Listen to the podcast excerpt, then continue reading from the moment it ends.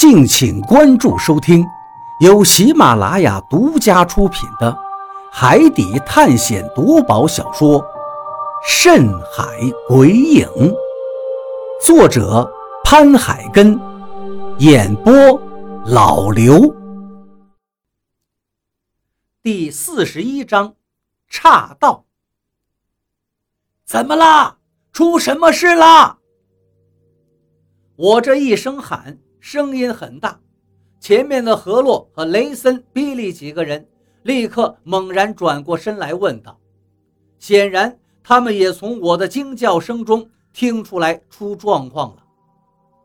他们都不见了！”我赶紧往自己身后一指，惊慌地说道：“他们都不见了！不知道为什么没有人跟上来。”听我这么一说，他们立即反应了过来。也都是惊诧不已。他们去哪儿了？刚才一直跟在我身后的，我还跟张广川聊过天呢。可是就在刚才，我突然觉得身后太安静了，于是我回头一看，一个人都不见了。雷森听完，一脸的惊讶。难道他们停下来了？比利说道：“不可能。”停下来也应该会跟我们说的。这时我说道：“可是现在连他们的手电筒光都看不见了，应该是落在我们身后很远了。”何洛紧皱眉头道：“他们可能出事了。”你是说他们遇到了危险？比利着急地问道。不过雷森却摇头道：“不会吧？”有危险？难道他们不会出声吗？就这么一声不吭的掉队了？就是因为他们一声不吭的掉队了，所以更有可能是他们遇到了意外。我看，我们还是赶紧回去找他们吧。我赶紧建议道。何洛也说道：“是的，这事很不正常，肯定出问题了。”比利听我们俩都这么说。也觉得事情诡异，于是说道：“走，我们回去找他们。”就这样，我们急忙掉头往回跑去。我有一种预感，张广川他们一定遇到了什么事情，不然不会莫名其妙掉队的。整个通道中只有我们噔噔噔的跑步声，还有那焦急的喘息声。就在我们往回又跑了二十来米时，手中的狼眼手电忽然照到了一个黑乎乎的地方。走近一看，我们不由一惊，因为这竟然是一个洞口，是一个岔道口。这儿怎么会有一个洞口？刚才没有看到呀！你们有谁发现过这个岔道吗？我心里一惊。急忙转头问之前一直负责带路的雷森。雷森看到这个洞口也很诧异，他摇了摇头道：“我之前没有发现这里有岔路的。”何洛跟比利也都直摇头，显然他们刚才也没有谁发现这里有一条岔路。难道张广川他们走进这个山洞里去了？听我这么一说，大家都愣住了。这真的极有可能。不等大家回答，不等大家回答，我急忙凑近洞口看去。黑漆漆的通道里，却有一丝光晕。里面好像有光。看到这丝光晕，我立马便猜出，很有可能。就是张广川他们手中的狼眼手电发出来的。走进去看看是不是他们。比利一挥手，我们立刻都往那个洞里走去。这条通道比之前那条路略窄一些，但是这条通道里的阴风却强盛许多。我感觉自己已经身处冰窖中一样。这种冷直刺心底，我知道这条通道里一定有问题，要不然绝对不可能有这么浓厚的阴风。但是我也没有撤回去，因为我不可能放弃张广川。果然，身后的何洛对我说道：“这条通道里阴气很重，估计不太平，大家都要小心点。”我点点头，不过心里也顾及不了太多了，继续往前走吧。当我们追进去二十多米远，快追到那盏亮光时，通道突然拐弯了，之前那丝光晕又彻底消失了。我心里着急起来，脚下的步子更快了。可是当我跑到通道拐弯之处，却又愣住了。只见拐弯的地方竟然出现了三个分叉洞口。最糟糕的是，我根本就没看清。之前那丝光晕进的是哪一条岔道？我气得跺了一下脚，然后看向了何洛他们：“你们有谁看到亮光进了哪条岔道吗？”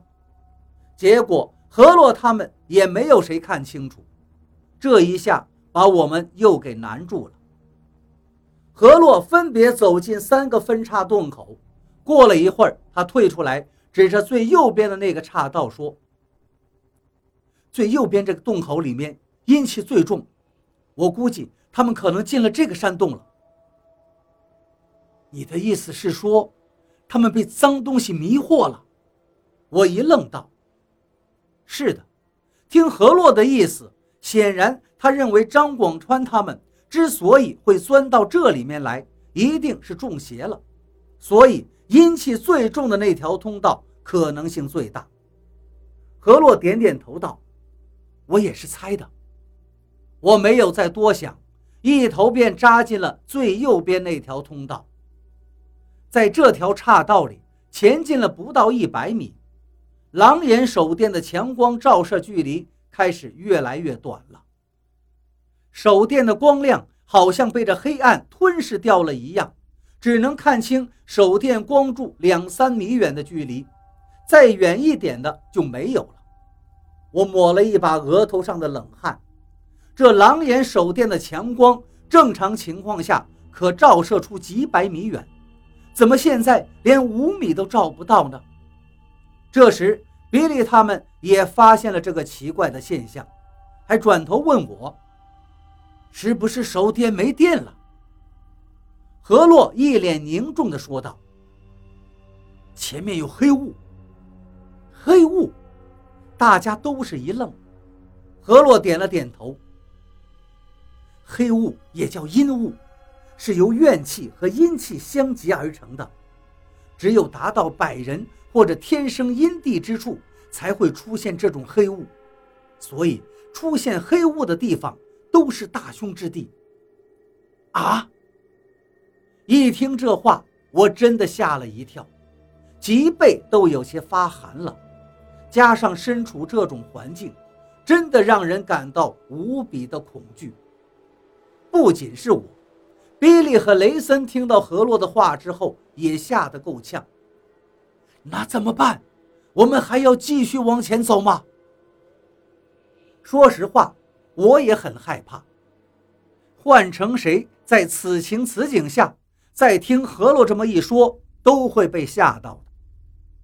可是，一想到张广川很可能就在里面，我心一横道：“越是这样，就越证明他们很可能遇到了危险，我们还得快点才行。”何洛显然也不想让张广川出事，于是也说道：“走吧，我们小心一点就行了。”于是我们继续往前赶。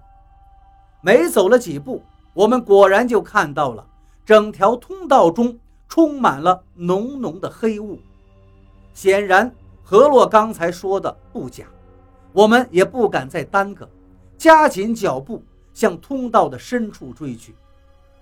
随着不断深入，通道中的黑雾也越来越厚重，整个狼眼手电的光线几乎都被它吞噬掉了。本来能够照射好几百米远的强光，现在只能让我们看清。眼前一米之内的事物了，我也没有心思理会这些。这时，哪怕是一点光亮也看不到，我也一样会继续往深处探查，因为张广川如果真的进了这条通道，那就绝对很难活着出来。为了跑得快一些，我把包袱取下来扔到地上，然后加快速度往深处走去。而比利和雷森见我跟何洛都往前走了，他们自己也不敢再跟我们分散，只好跟了上来。而这条通道就好像没有尽头一样，进入通道少说也走了上千米了，可是眼下还是看不到终点。就这样一阵猛跑，忽然我被地上什么东西绊了一下，砰的一声摔了个狗吃屎。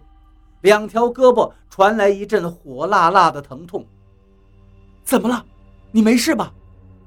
何洛担心地将我扶了起来。没事被什么东西绊了一下。我咬着牙，没有去管手臂上的伤，急忙将手电往地上一照，原来绊倒自己的是一个黑色的包袱，是包袱。看到这个包袱，我的眉头一下子皱了起来。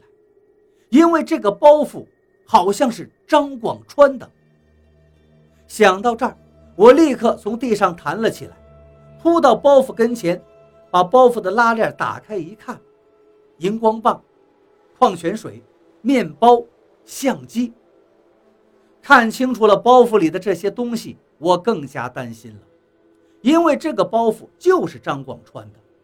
看来他们果然是进入了这条通道。可是他的包怎么会扔在这儿呢？难道他已经出事了？糟了！我一跺脚，急忙往前追去。此时的我，整个后背都被冷汗湿透了。那些冷汗，一半是因为跑得太累，一半是被张广川他们莫名的进入这条通道给吓的。这回我真的是连吃奶的力气都使了出来。拼了命的往前跑，跑了大概四五分钟，忽然何洛往前一指道：“快看，有光！”通道不远处终于出现了一丝光亮，就在离我们十几米的地方。光亮在这充满黑雾的通道里很是微弱，就好像一盏萤火虫发出的亮光一样，只是这个亮光是白色的而已。看到这丝白色的亮光，我心中一喜。我能确定，那一定是张广川他们的狼眼手电发出来的。这么说来，他们应该还没出事儿。可是他为什么要把包袱丢在通道里呢？我心里想着这些，脚下却不敢丝毫停滞，而且又提快了几分速度，向着光亮处冲刺过去。很快。我就来到了光亮的近处，只见在黑雾笼罩着的通道里，阴风呼呼，一群黑影握着手电，直愣愣地往前走着。他们迈出的每一步都很呆滞，就像失了魂一样。我一下子就认出了他们，这群人正是我们走散的队伍。